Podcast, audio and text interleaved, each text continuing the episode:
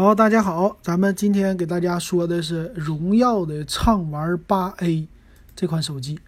那荣耀畅玩的七 A 呢，是今年啊一八年四月份出来的啊啊，现在它来一个畅玩八 A，哎，你挺有意思的啊，这一月份快过年了，但是呢，发布手机的这路啊还没有停，大家还是一个劲儿的在发新机。那咱们看看这个荣耀畅玩的八 A 啊怎么样呢？首先来说呢，畅玩系列属于定位啊低端机入门系列的机器。那这机器呢，它拥有一个是属于也是全面屏，而且是珍珠屏或者水滴屏这种的啊，我感觉叫珍珠屏啊，这么一块屏幕。那底下呢有一个荣耀的 logo 啊，属于一个大下巴啊。那背面呢？做的机身呢，它不是炫彩的，它做出来的是，呃，蓝色的、黑色的，反正是单色的吧。这种背盖有一个摄像头，不是双摄，有一个闪光灯，那有荣耀的 logo 啊，而且排列方式呢都是和 P 系列一样的，都是在机身的左侧。你横过来的时候呢，能看到荣耀。呃，很有意思的是，它没有指纹识别。啊，这在一个低端机上竟然也没有指纹识别，那这机器有意思啊！那咱们来具体的来说一下。首先呢，这个机器啊，它叫六点零九英寸的，叫珍珠全面屏啊，反正你无论叫水滴屏还是珍珠屏都可以的哈。屏占比百分之八十七。那这个机器呢，它的定位啊，售价只有七百九十九块钱。那这块屏幕是不是全高清的？这就是重点了。如果它不采用全高清，那就说明没诚意哈。那咱们一会儿详细参数里给大家看。还有呢，他说呀，他现在就没有指纹识别了，他用的是人脸识别啊，用的是这个技术，叫人脸解锁啊，这种技术的。还有呢，它的没有炫彩机身，它用的叫双拼设计的机身，是什么呢？在你机身背面的左侧摄像头的位置呢，是单独一个深色。然后右边呢是一个颜色啊，这么的两个颜色属于叫搭配的机身，当然应该也是属于金属的那种造型了吧。还有什么呢？采用的他说是 Helio P 三五的八核处理器。哎，P 三五，再一看这屏，哎，它这是开始跟小米对着干了啊！小米 Play 嘛，这不是对吧？和小米 Play 的外形正面很像。啊，P 三五的处理器也很像，哎，这点有意思，并且呢是标配的是全系标配三个 G 的大内存啊，小米 Play 是四个 G 啊，他家来三个 G，存储呢六十四 G 大存储，哎，这个价，还有呢，他说啊，我叫什么音量升级有一个叫大功率的功放啊，说听歌也好，反正打电话外放啊什么的也行啊，这一看就是。典型奔着老年机去的了，呃，并且有 FM 收音机也可以外放啊。这个就是什么意思呢？就是和老年机一样，不用插耳机就可以外放了，听 MP 听那个 FM 了，收音机了啊，非常适合就买给父母，是这意思。它的背面呢，他说了，我们是有一千三百万像素的一个大光圈相机，达到了 F 一点八的大光圈，给父母也可以啊啊，给父母拍个照啥的。拍的很清晰，而且我们也有夜景更清晰的功能。这么说的，前置呢八百万像素，叫美颜相机，支持 HDR。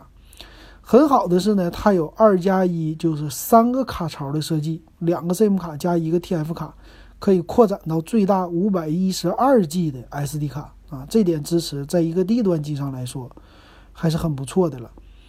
那电池呢是三千零二十毫安的电池，那这个电池呢算是一般了哈，不能算是特别大。配的是 EMUI 九点零，应该是基于安卓九点零的了吧？啊，一会儿咱们看看。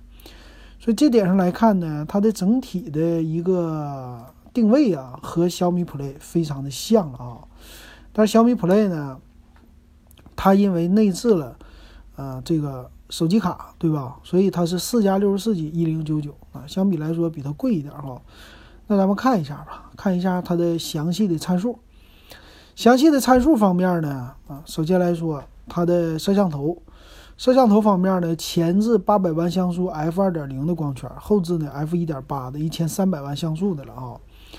那这机器呢，Helio P 三五的处理器啊，这点还是不错的啊，啊，和小米这家一样。那它的屏幕这个要值得说一说的，是六点零八英寸的嘛，TFT 的屏，但是分辨率是一五六零乘七二零，是一个七二零 P 的屏。所以这点上来说呢，虽然它的售价比小米便宜，但是呢，它的屏幕分辨率比人家低了整整一倍哈。虽然屏比小米家大，小米是五点八四英寸的啊，它那个是六点零八，就大了那个零点二、零点二四，但是呢，它的屏幕的分辨率降低了，那这样的话就有粗糙感、颗粒感啊，这点不太好。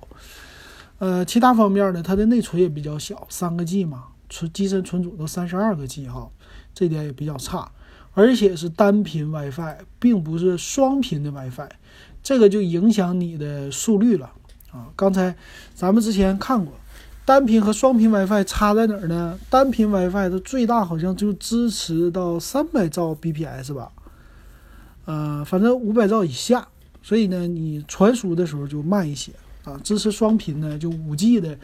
啊，频率的这 WiFi 呢，它就是传输速率更高啊。那这样一看，又是一个阉割的地方啊。呃，电池来说呢，电池来说三千零二十毫安，这电池不算是太高啊。那我找一下小米的，小米家的电池呢三千毫安，所以看起来它俩都差不多啊。那用的是五伏一安的一安的充电器，也不支持快充，这些都不支持。有三点五毫米的耳机接口。啊，这些都有。售价方面呢，它是有两个版本呐，啊，一个是三加三十二 G 版七九九，一个是三加六十四 G 版，没报价啊，这有意思啊。我估计可能是贵两百块钱吧，九九九吧。那这机器值不值得买呢？我觉得并不值得买啊。首先来说，它的外形还是不错的，但是啊，价格虽然比小米低了三百块钱，这小米 Play 啊。但同样的，它的屏幕缩水，它的 WiFi 缩水，它的内存缩水，啊，就三方面缩水来说，再加上人家送一个手机卡，所以你这价格差不太多啊。你三加六十四 G 版的，如果卖到八九九或者九九九，那差距就更小了啊。那这个东西值不值得买呢？这肯定是不值得买的了啊。就冲着它这个，呃，但是对于喜欢荣耀系列的用户呢，可能。啊，他会对于这些外在的东西，他看看不出来呀。他觉得这两个比那荣耀的可能屏幕是不是更亮一些呀？啊，他就会买这荣耀了啊。但我觉得整体的这种低端机价位拼的就是性价比，没别的。啊，一分钱一分货嘛，是吧？那所以呢，啊，擦亮双眼买小米 Play 啊，同样的价位就应该是对的了啊。而且小米 Play 的。这机身更炫，所以从这点上来看呢，在这个价位上，小米 Play 还是占一点优势的啊啊！那咱们的网友，你们知道怎么选了吧？好，那咱们这期就给大家点评到这儿，再说一点新闻。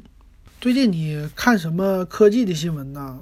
最多的都是说苹果，苹果的市值下挫了哈，说苹果呢，它跌呀，跌了一个 Facebook 出来。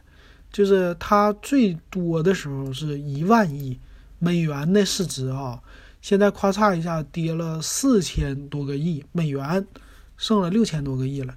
那这个比 Facebook 的，Facebook 是三千八百四十五亿，苹果跌了四千四百六十亿美元，只用了三个月啊。那股票的这种事儿咱们都不懂了哈，但是呢，大家就喜欢拿这个说新闻。他说究其原因呢，是因为他把自己的利润。给下调了，啊，因为他的预估的利润没有达到，那为什么呢？大家就说这是因为啊，苹果的售价太贵了，啊，大家现在都觉得这苹果买不起了，那不像之前啊，啊，所以这个你感觉怎么样？啊，你感觉苹果是不是太贵的，贵到我们买不起了呢？啊，在我在我这儿来说呢，我是觉得它贵没有问题，给那些有钱人去买哈。但是呢，我是肯定不买，我就肯定会等它降价，啊，这是对于我们这些玩数码的人啊，追求性价比的人，它贵要贵出它的特点来啊，贵要贵出它的特色来。但是现在的苹果呀，它贵已经没什么特色了，除了系统，它的那个外观呢，被一众的安卓机就给怼的都不行了哈。啊，它剩下的就是说你要说拿出去说和别人与众不同，说我充个大个儿啊，我有钱啊，让别人能看出来。但是呢，实际你拿出去，别人也看不出来，因为长得实在太一样了。啊，离远了看，什么小米 Play 和苹果呀，还有什么，哎，小米呀、华为呀，乱七八糟这些吧，拿出去以后，大家，你要拿个最新的华为的 Mate 二零哈，和拿一个苹果，大家反而对华为的这个 Mate 二零更感兴趣。为什么呢？因为它的外形还有它的不多见这种程度，哎，大家都觉得挺新奇的。但是拿个苹果呢，就是成阶级了哈。拿过去看一眼，也就那玩意儿，啊，就没什么变化。这一点上，这也是苹果逐渐的产生问题的原因哈。这个咱们说了一段时间了，它的下坡路这就开始了，对吧？那二零一九年也是的。这，它这种大厂商要想翻身，就确实不容易。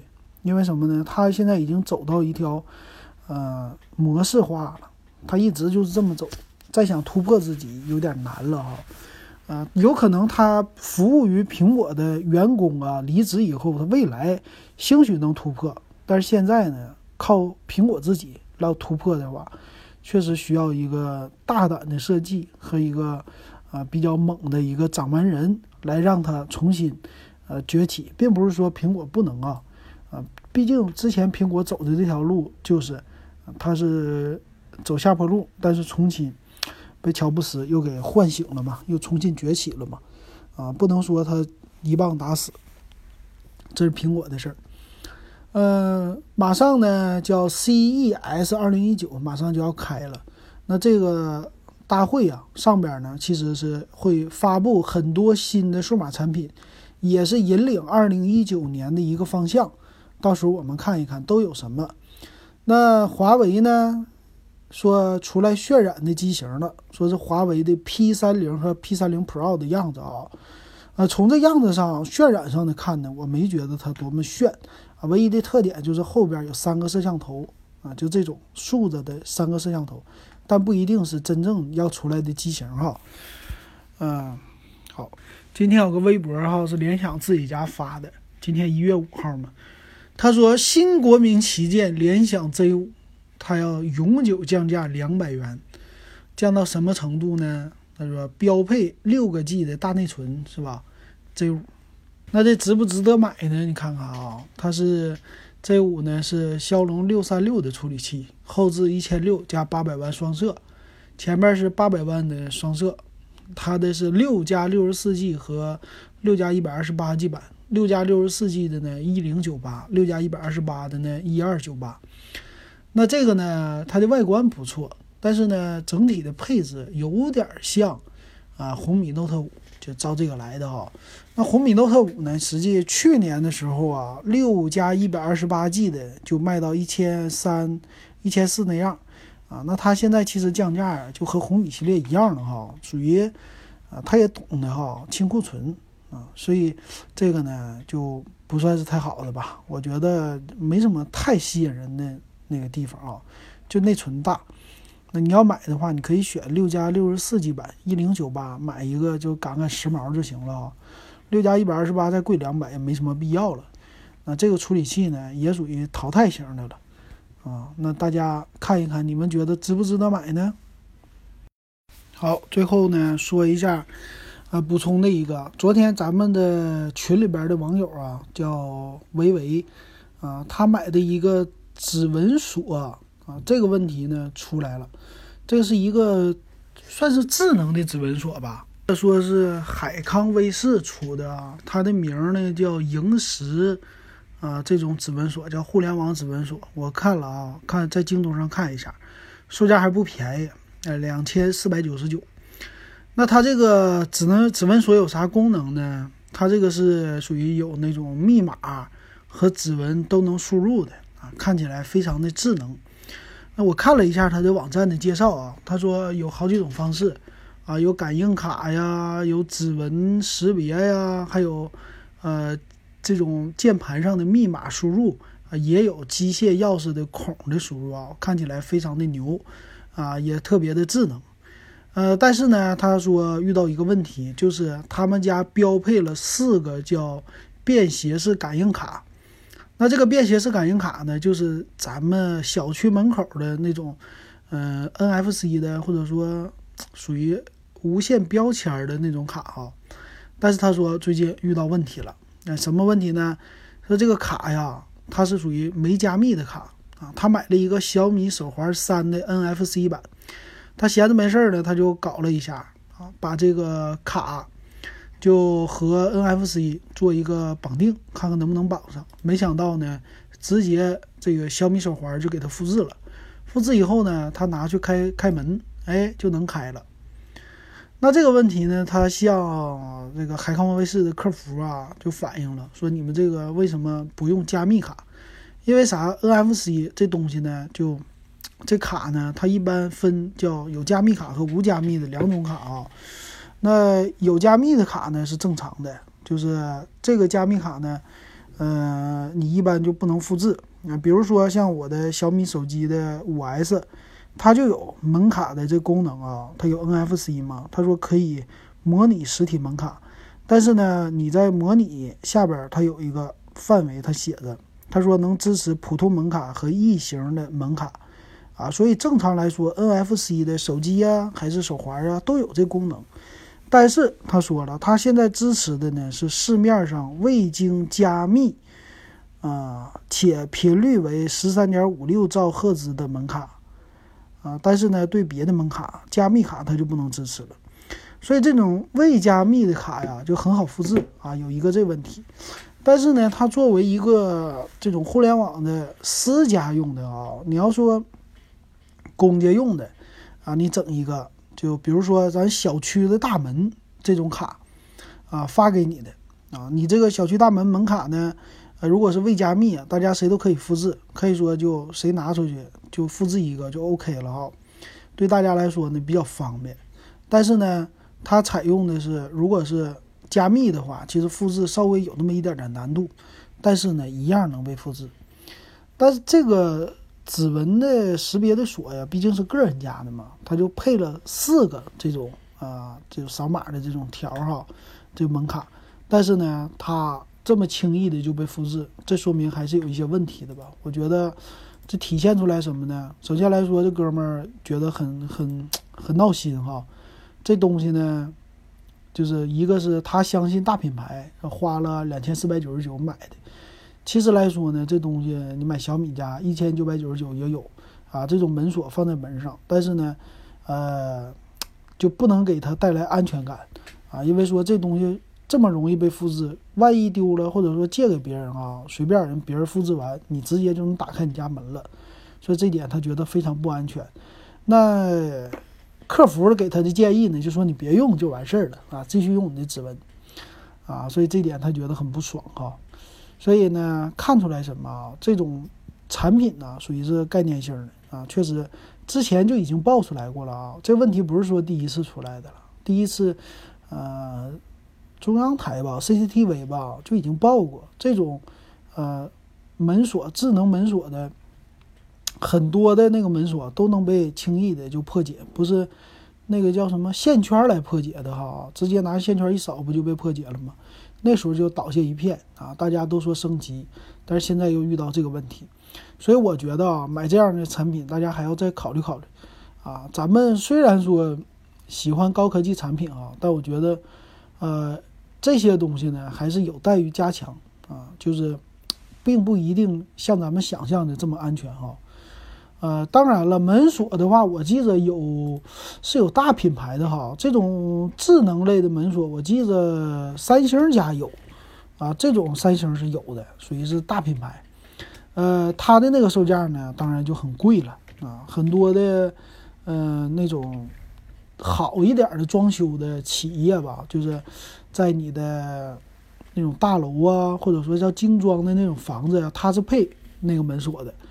啊，还有什么松下呀，啊，三星啊，很多都产这个啊。但是那门锁的价格呢，其实三星也有便宜的，两千多块钱、三千多块钱都有啊。但是呢，它的那个有没有，就说那门卡的功能哈，能不能用，这个咱不知道啊。但是我觉得呢，这门锁有缺陷我去朋友家，他们家那也是啊，有这个门锁的功能，但是呢，它有一个问题啊，这门锁需要电池啊，你这个门锁要是没有电池的话，它就不工作呀，你就得用钥匙开呀，啊，有这问题，所以你得勤换电池。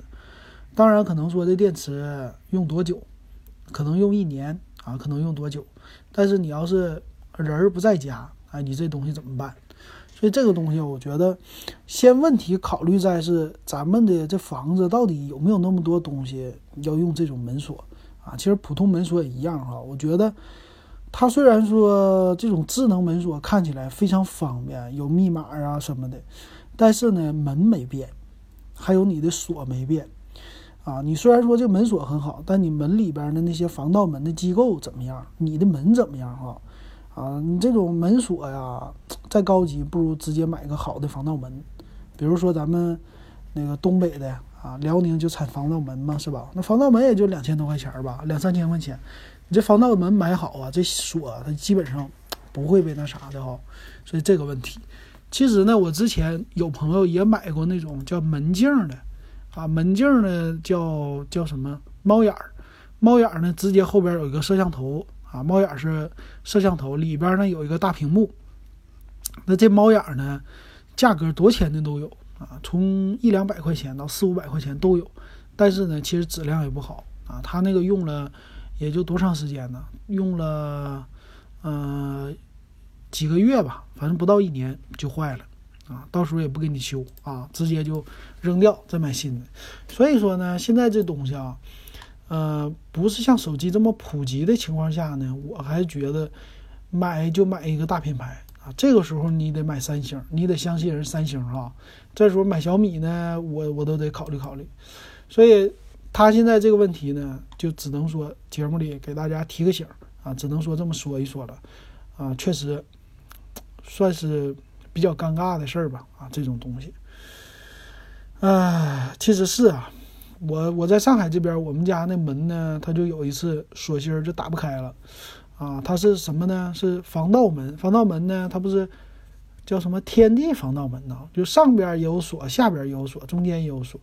它下边那个锁可能是时间长，它就十年以上了吧？时间长了，它就就机构坏了，嗯，能锁上，打不开了，好像弹簧的事儿还什么事儿？最后找来上门开锁的，花多少钱？